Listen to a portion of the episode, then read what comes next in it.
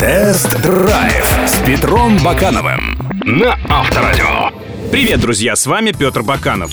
На каком автомобиле можно ездить по пустыням, степям и горам, прихватив с собой тонну груза и четверых пассажиров? В моем случае таковым стал обновленный пикап Volkswagen Amarok. На нем я проехал свыше двух с половиной тысяч километров из Улан-Батора в Благовещенск в ходе финального этапа уникальной трансазиатской экспедиции. Тест-драйв на Авторадио. По части двигателей и трансмиссий у Амарока ничего не изменилось, кроме появления трехлитрового шестицилиндрового турбодизеля. Снаружи появились новые фары с квадратной оптикой, новая решетка радиатора и передний бампер с противотуманками иной формы. Салон украшен новым рулем и приборкой, как на гольфе, с указателями уровня топлива и температуры охлаждающей жидкости, вписанными внутрь спидометра и тахометра.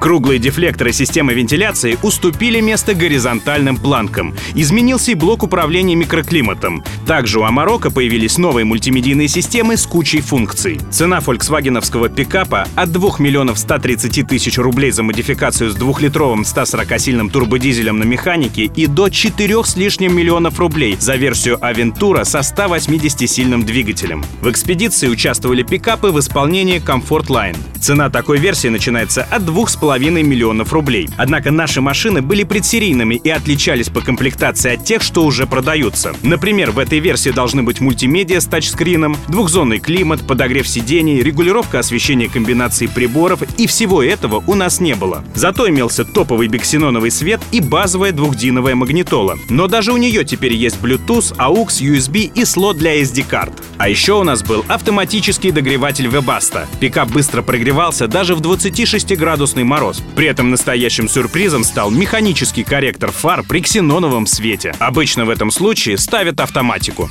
В остальном же все привычно. Полный набор систем безопасности, круиз-контроль, борт-компьютер, электростекла и зеркала. У машины есть три розетки, две на центральной консоли и одна на торпедо в нише для гаджетов. Кстати, она стала шире. А вот про поездку в пятером я все же погорячился. На задних сиденьях тесно, спинка стоит вертикально, подушка коротковата и подлокотника по центру нет.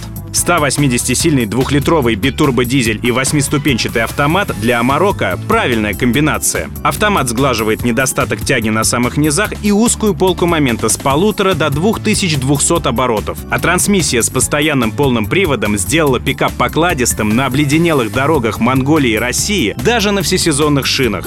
Тест-драйв на Авторадио. Амарок — один из самых комфортных пикапов с неразрезным задним мостом и рессорами. Он отлично держит дорогу, руль достаточно информативный. И в повороты заходит нормально, и трясет не сильно, лишь на крупных ухабах. А еще он тихий. Когда на спидометре сотня, обороты мотора не доходят и до 2000. Прекрасный вариант для поездок по шоссе. Однако ценника Марокко перевел его из разряда утилитарных и доступных в разряд дорогих автомобилей. Это уже не рабочая лошадка, а скорее вторая машина, которую покупают ради стиля и развлечений. Тоже дорогих. Ну и как всегда, друзья, заходите на Авторадио.ру и Автомейл.ру. Все самые интересные автомобильные новости, обзоры и тесты именно там. Всем пока! Тест-драйв с Петром Бакановым на Авторадио.